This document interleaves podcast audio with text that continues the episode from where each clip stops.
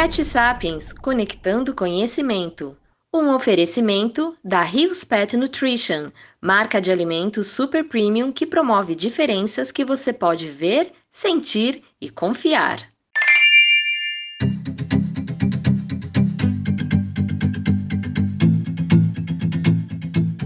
Hoje estamos aqui com a doutora Rita Carmona, uma das fundadoras do Vet Sapiens, e o assunto deste episódio é 2 em 1, um, alergia alimentar e dermatite atópica. Bem-vinda mais uma vez ao podcast do Vet Sapiens, Rita.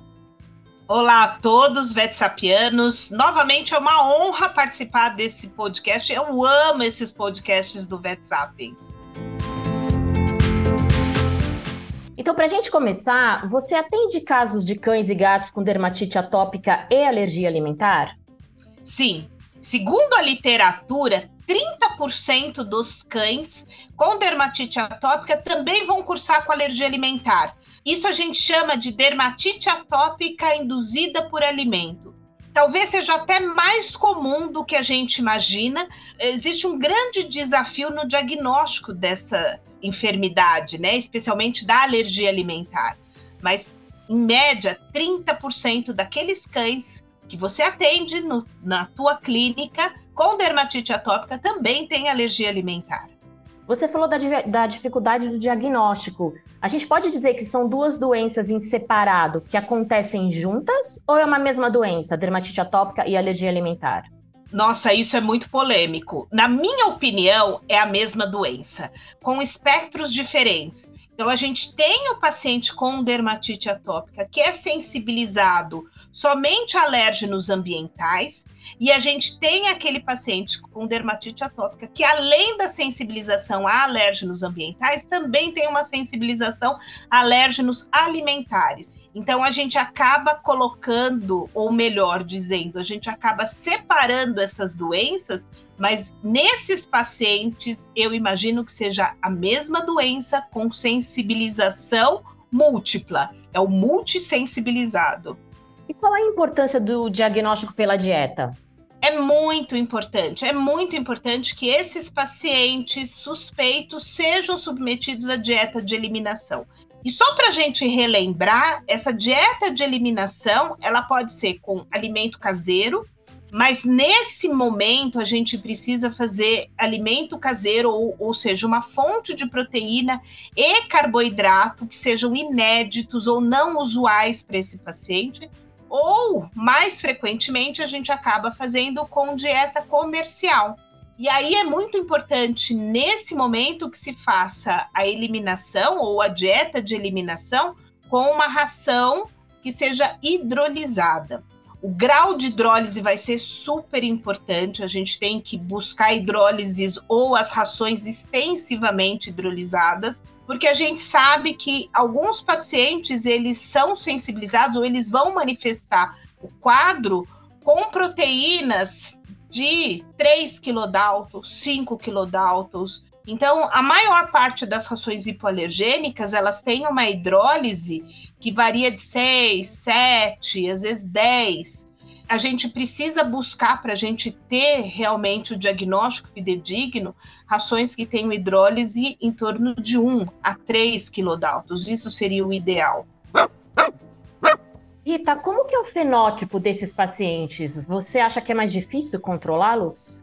Ó, o fenótipo do paciente com alergia alimentar e com dermatite atópica e aqueles que têm a dermatite atópica induzida por alimento é o mesmo. Então a gente tem aquele prurido que acomete, isso eu tô falando de cão, né? Prurido que acomete a face, pavilhão auricular, otite de repetição. Uma grande parte desses pacientes, eles começam, as primeiras manifestações é de otite de repetição, a lambedura ou prurido podal, né, que acomete região palmar e plantar, nas flexuras, região cervical, região abdominal ventral, região perianal, perivulvar. Então, ali que está a maior parte tanto das lesões quanto do prurido. Agora, esses pacientes que têm essas duas doenças, vamos dizer assim, ou que está sensibilizado tanto a aeroalérgenos quanto a alérgenos alimentares, eles tendem a ter uma resposta pior a medicamentos.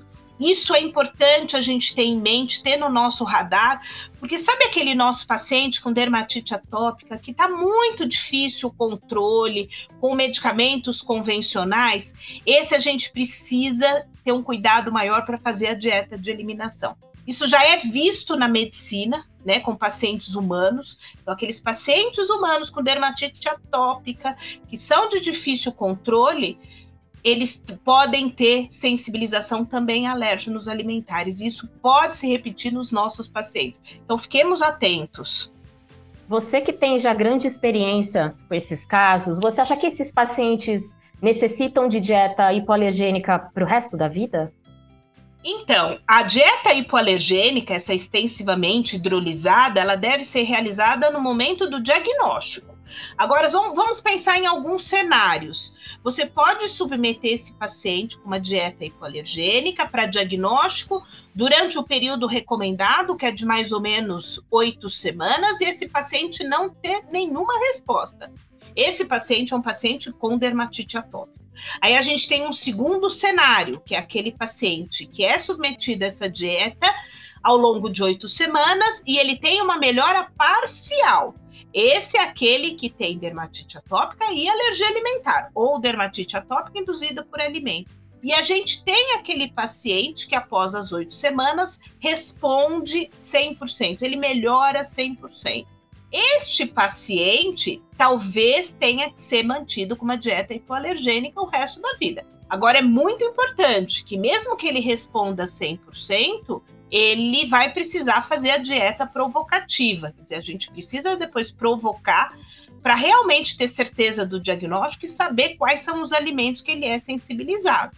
Aqueles pacientes com dermatite atópica, simplesmente dermatite atópica, esses não têm a recomendação de você fazer a dieta hipoalergênica para o resto da vida. Agora, é muito importante porque a gente tem disponível no mercado dietas para paciente com dermatite atópica.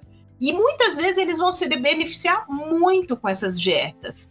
É, então, esse precisa receber uma dieta para dermatite atópica. Não necessariamente ele vai necessidade de uma hipoalergênica. Aquele que tem as duas doenças, a gente precisa também ficar atento.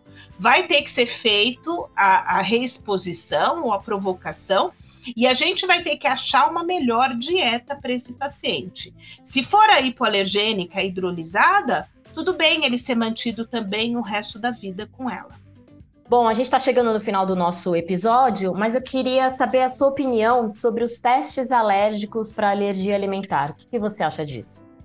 Um tema um pouco polêmico, né? A gente vê hoje muita gente fazendo teste alérgico para alimento o que não é errado, mas a gente tem que tomar um cuidado muito grande na interpretação desses testes. O teste alérgico para alimento ele não se presta para diagnóstico, ele se presta para a gente é, criar melhor a dieta de eliminação. A gente tem que prestar muita atenção nos resultados negativos nesse teste. O ideal é que se faça o prick teste para alimentos e o PET teste para alimentos e a gente junte esses resultados e naqueles pacientes, naqueles alimentos em que você tem a dupla negatividade, são alimentos que a gente tem 80% de chance deles serem realmente negativos. Então, em teoria, a gente poderia colocar esses alimentos na dieta de eliminação. Veja bem, um teste positivo para alimento na pele não quer dizer que ele seja positivo.